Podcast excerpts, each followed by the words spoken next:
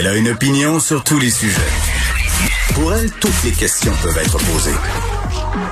Geneviève Peterson. Cube Radio. Salut tout le monde, bienvenue à l'émission. Merci d'écouter que, bien entendu, dans quelques instants, on va diffuser ce point de presse. François Legault, Christian Dubé, qui va faire son annonce concernant le personnel de la santé, va nous présenter son plan. Sonia Lebel est là, signe que ça va coûter cher, comme le disait tantôt mon collègue Antoine Robitaille, au micro de Benoît euh, Dutrisac, parce que la barre est haute. Et rappelez-vous, là, Christian Dubé le dit, euh, euh, demandez, s'il vous plaît, au personnel de la santé, là, je paraphrase, d'attendre, d'attendre cette annonce, d'attendre de voir de quoi il allait en retourner pour prendre leur décision. Euh, et là, il va falloir plancher sur plusieurs dossiers à la fois. Là, on parlait hier à la présidente de la FIC. Euh, il faudra plus qu'il y ait de bris de service. Euh, fini le temps supplémentaire obligatoire, le temps supplémentaire érigé en système de gestion. Fini les agences, les infirmiers et les infirmières qui pourront avoir une vie de famille est-ce qu'on est en train de pelleter des nuages? Moi, je me permets de me poser la question, là, parce que c'est quand même beaucoup, beaucoup, beaucoup de promesses. Le système de santé va mal. Le système de santé va mal depuis longtemps. C'est une réforme en profondeur, là, qu'il va falloir effectuer aujourd'hui un virage à 180 degrés. Et j'aimais encore un bémol quant à la possibilité de ce fameux retour du privé au public. Si je suis une infirmière, si je suis un infirmier, si j'ai goûté au monde du privé euh, avec son salaire, avec ses conditions de travail, avec l'ambiance aussi, parce que hier on parlait de l'ambiance parfois malsaine qui régnait dans certains établissements de santé. Ben, est-ce que je vais vraiment vouloir euh, y retourner? Donc vraiment, euh, cette annonce-là, elle est attendue. On va y revenir en analyse avec Elsie, Marc-André, mais aussi avec Marie euh, Montpetit, qui est porte-parole libérale en matière de santé. On va au point de presse. Et du ministre de la Santé et des Services sociaux, Christian Dubé. À vous la parole. Oui, bonjour tout le monde. Ce qu'on vous annonce aujourd'hui, c'est une, euh, c'est rien de moins qu'une petite révolution dans la gestion du réseau de la santé. Euh, depuis plusieurs années, depuis plusieurs gouvernements, on a un réseau qui est presque dysfonctionnel. Puis un des problèmes importants, c'est le fait qu'on ait 40 des infirmières dans le réseau qui sont à temps partiel peut imaginer, là, ceux qui ont déjà géré une entreprise, une organisation, il n'y a aucune organisation qui pourrait être gérée de façon efficace avec 40 de euh, ses employés importants qui sont à temps partiel.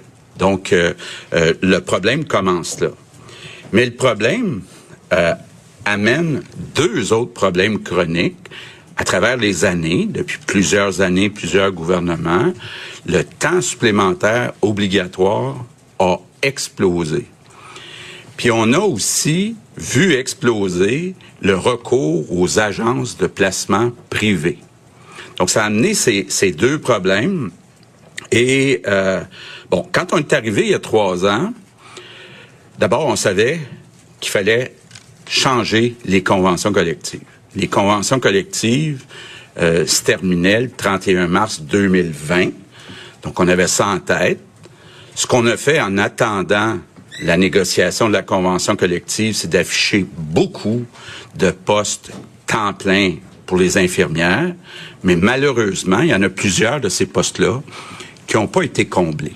Donc, on a eu ensuite la pandémie. Bon, puis évidemment, chaque mois qui a passé, ça a amené plus de difficultés. Euh, c'est pas seulement au Québec. Là, je parle régulièrement avec mes homologues, les premiers ministres des autres provinces. Puis partout, on manque d'infirmières. Essentiellement pour deux raisons. Première raison, ben, on demande aux infirmières, en plus de s'occuper des patients réguliers, de s'occuper des patients COVID. Mais aussi, malheureusement, il y a des infirmières à cause de ça qui sont trouvées épuisées, puis qu'avec raison, ils ont choisi quitter le réseau. Donc, ça a aggravé le problème des infirmières qui restent.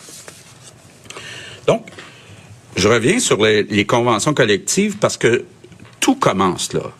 Le problème, le défi qu'on a, c'est de réorganiser le travail pour être capable d'offrir une conciliation famille-travail, une prévisibilité aux infirmières dans euh, leurs horaires. En fait, être capable de leur donner une vie de famille, une vie personnelle euh, raisonnable, je peux dire, et surtout, surtout, arrêter de leur demander de faire du temps supplémentaire obligatoire. Donc, pour ça, il fallait euh, négocier les conventions collectives. Euh, c'était pas simple le mandat qu'on s'est donné euh, pour négocier les conventions collectives. D'abord, vous rappellerez qu'on s'est donné certains groupes où on a donné des augmentations de salaire plus importantes. Je pense aux enseignants, je pense aux préposés aux bénéficiaires, je pense aux infirmières qui travaillent de soir, de nuit, euh, de fin de semaine. Ça s'était jamais fait de donner 6% euh, à un groupe, puis 18 euh, à un autre groupe. Là, ça s'était jamais fait. Puis, je veux en profiter pour le faire devant elle. Là.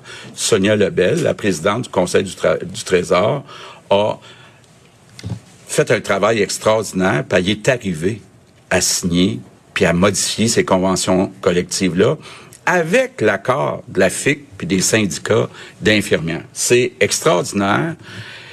Par contre, avant que ça soit mis en application, ça prend, ça va prendre un certain nombre de mois.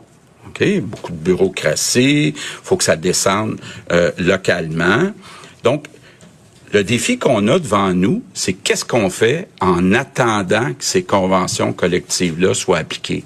Parce que, je le répète, la clé, c'est d'abord la réorganisation du travail, puis ça passe par les nouvelles conventions collectives. Mais là, on a besoin d'une passerelle pour être capable de se rendre jusque-là, pour accélérer l'application des conventions euh, collectives.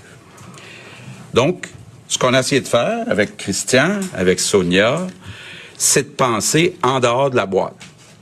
Un peu comme on le fait pour embaucher 8500 préposés aux bénéficiaires dans les CHSLD l'année passée, puis un peu comme on le fait dernièrement avec la vaccination, là, donc être capable de penser en dehors de la boîte, je dirais même en dehors de la bureaucratie, puis des anciens, des anciennes façons de faire. Donc, je le répète, le plus important, c'est la réorganisation du travail, mais pour se rendre jusque-là, on annonce aujourd'hui des incitatifs financiers importants pour avoir plus d'infirmières à temps plein qui vont nous permettre justement d'offrir des euh, horaires qui sont prévisibles, qui sont raisonnables. Puis je veux aussi vous préciser que quand je dis infirmières, ça inclut les infirmières auxiliaires, ça inclut les inhalothérapeutes, puis ça inclut les perfusionnistes. Donc, le premier principe qu'on s'est donné pour donner des bonnies, c'est de dire, faudrait que les infirmières qui sont restées dans le réseau soient pas pénalisées, au contraire, qu'elles soient avantagées. Donc, c'est les personnes qui travaillent à temps plein dans le réseau, là, à qui j'annonce qu'on va leur donner un boni de 15 000 donc par infirmière, celle qui travaille à temps plein. Deuxième groupe, les infirmières qui sont dans le réseau actuellement, qui acceptent de passer à temps plein, vont recevoir aussi un boni de 15 000 Troisième groupe, les infirmières qui ont quitté. Donc, soit qui ont quitté pour être chez elles à, la retraite, soit qui ont quitté pour aller souvent dans le secteur privé. Donc, les infirmières qui ont quitté, qui acceptent de revenir à temps plein, vont avoir un bonus, un bonus, pardon, de 12 000 Il y a une quatrième catégorie qui est dans cinq régions. Il y a cinq régions où il y a des problèmes particuliers. Bon, l'Outaouais, bien sûr, parce que il y a la compétition d'Ottawa puis de l'Ontario, l'Abitibi-Témiscamingue, dont on a beaucoup parlé, la Côte-Nord, le nord du Québec, puis la Gaspésie et de la Madeleine. Donc, des régions qui sont plus éloignées, où il y a encore plus de problèmes. Donc, dans ces régions-là, on va offrir un boni aux infirmières qui sont déjà à temps plein, qui sont restées de 18 000 puis, les infirmières qui acceptent de revenir à temps plein dans ces cinq régions vont avoir un boni de 15 000 Bon. En plus de ces incitatifs financiers, Christian, avec les, PDG de CIS et de SUS, va s'assurer qu'à l'avenir, les meilleurs horaires de travail vont d'abord être offerts aux infirmières du réseau public, donc avant les infirmières qui passent par les agences privées. Ensuite, on va embaucher des agents administratifs. Il y a beaucoup d'infirmières qui nous ont dit, je passe 30% de mon temps à remplir de la paperasse. Donc, on aimerait mieux, nous autres, qui passent ce temps-là à soigner des patients. Donc, on va embaucher des agents administratifs. Ça va libérer du temps d'infirmières. Il y a aussi des moyens qui vont être euh, mis en place qui vont donner plus des résultats à moyen terme. Le ministre de l'Emploi, Jean Boulet, travaille sur du recrutement à l'extérieur euh, du Québec, puis il travaille aussi sur une accélération de la formation des infirmières auxiliaires. Donc, je conclue en vous disant que toutes ces mesures vont nous permettre de réduire de façon très importante. On aimerait ça que ça soit complet, là, mais on va être réaliste dans un premier temps, de réduire de façon très importante nos deux problèmes chroniques, c'est-à-dire réduire le temps supplémentaire obligatoire, puis réduire l'utilisation des agences de placement euh, privées. Puis pour ça, ben vous le voyez, on a des moyens costauds. Ça représente un coût d'environ un milliard de dollars pour le gouvernement du Québec. C'est beaucoup d'argent, mais on pense que la situation le justifie. Maintenant, dernière chose que je veux préciser, on a très bien compris que l'essentiel pour les infirmières, c'est pas l'argent, c'est la qualité de vie, c'est d'être capable d'arrêter d'avoir du temps supplémentaire obligatoire, d'avoir de la prévisibilité. Puis notre objectif dans tout ce qu'on propose aujourd'hui, c'est d'avoir une meilleure de dire faut que le réseau public de la santé soit la meilleure place pour les infirmières pour travailler. Pas les agences privées, pas ailleurs là, réseau public, faut qu'on soit capable d'offrir les meilleures conditions. Pour ça, on a besoin à court terme de mettre des incitatifs pour avoir plus de gens à temps plein. Donc, je lance un message en terminant à toutes les infirmières qui sont pas à temps plein actuellement dans le réseau. On a besoin de vous autres. Les Québécois ont besoin de vous autres. Puis je lance aussi un message aux syndicats, aux gestionnaires, ordres professionnels, tout le monde, là, faut se mettre en mode solution. C'est un gros changement qu'on propose, mais devant une situation exceptionnelle, faut prendre des moyens exceptionnels. Puis je termine en disant, les infirmières là ont pris soin de nous autres depuis longtemps. Il est temps aujourd'hui qu'à notre tour, on prenne soin de nos infirmières. Sur ce, je passe la parole à la présidente du Conseil du Trésor, Sonia Lebel merci, Monsieur le Premier ministre. Bonjour tout le monde. Je suis très content d'être ici parce que cette révolution euh, dont euh, le Premier ministre vient de vous parler, quant à moi, elle débute par cette convention qu'on a négociée avec principalement la FIC et les autres syndicats également. Et on va revenir euh, sur ce que dit Sonia Lebel tantôt avec Elsie Marc-André. Et je vous disais, on aura Marie Monpetit aussi qui est porte-parole libérale en matière de santé parce qu'évidemment, là, il se dit beaucoup de choses. C'est une annonce très, très attendue. On l'a présenté comme une petite révolution, un plan de de 1 milliard de dollars quand même euh, pour pallier au manque de personnel en santé. Là, l'exode vers le privé aussi, la pénurie de personnel, ça passait par la convention collective. C'était pas simple. Monsieur Legault l'a répété à plusieurs euh, reprises et c'est vraiment toute une réorganisation du travail auquel on va assister euh, dans quelques mois. Et je pense que ça, c'est ce qu'il faut retenir. Là, on est en train euh, de voir et de mettre en place vraiment là de grands changements.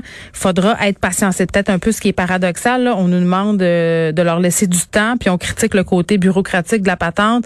En même temps, il y a de la bureaucratie à à faire. faut passer au travers beaucoup de paperasserie là pour réussir justement à, fait, mettre fin au travail supplémentaire obligatoire pour que les infirmiers et infirmières puissent avoir une vie personnelle.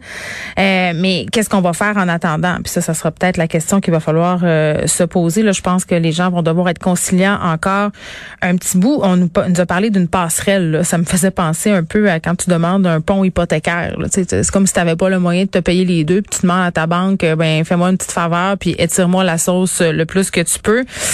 Euh, incitatif financier important, évidemment, parce que l'argent, euh, c'est le nerf de la guerre. Et, vraiment, je, bon, on nous a annoncé là, de quoi il allait en retourner au niveau des bonnies de salaire. Là. Puis pour ceux euh, et celles qui sont restés dans le réseau, euh, ce qu'on comprend, c'est qu'ils vont avoir une petite étoile dans leur cahier. Là. Une grosse étoile quand même, 15 000 par infirmière qui est restée à temps plein. Euh, pour ceux là qui travaillent à temps partiel et qui vont passer à temps plein, on aura aussi un bonnet de 15 000 Mais moi, j'aurais un petit bémol là-dessus. Je pense qu'il faut faire attention à tout ça. Le 15 000 ça a l'air gros, mais faut faire attention parce que ça peut être un piège fiscal. Hein? Si ton taux d'imposition change, si tu changes de palier, tu seras davantage imposé et tu perds aussi des prestations, euh, les prestations canadiennes, les prestations québécoises pour enfants, les subventions qu'on a le premier, le 20 du mois, euh, tout dépendant du salaire, là, ça peut faire quand même une bonne différence euh, dans le budget. Donc, pour certains, là, j'imagine que ça sera un casse-tête.